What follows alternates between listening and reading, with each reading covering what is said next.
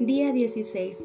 Durante la primera semana dedicarán todas sus oraciones y actos de piedad a pedir el conocimiento de sí mismos y la contrición de sus pecados, y todo lo harán con espíritu de humildad.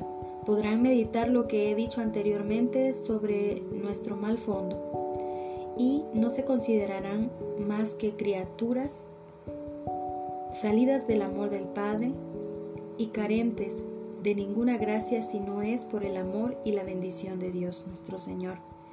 Rogaremos al Espíritu Santo que les ilumine por estas palabras. Señor, que yo vea, Señor, que me conozca. Ven Espíritu Santo. Y recitarán todos los días el Ave María Estela y las letanías de la Santísima Virgen o del Espíritu Santo. De la consideración de sí mismo. No debemos confiar de nosotros grandes cosas porque muchas veces nos falta la gracia y la discreción. Poca luz hay en nosotros y rápido la perdemos por nuestras negligencias y muchas veces no sentimos cuán ciegos estamos en el alma.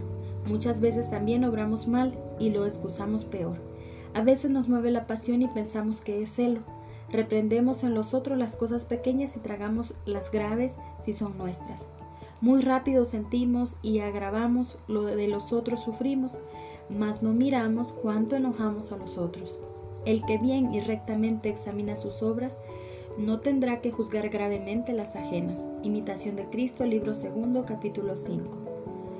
Tengamos hoy muy presente la gran necesidad que tenemos de conocernos a nosotros mismos para superarnos, conocer los dones que Dios nos ha regalado, así como nuestros límites y nuestros defectos personales, para evitar proyectarlos en las relaciones con las otras personas, mm, convirtiéndonos en jueces de los demás y en personas muy indulgentes con nosotros mismos. Pidamos al Espíritu Santo hoy que nos ilumine así en este día del Señor. A continuación realiza las oraciones para todos los días.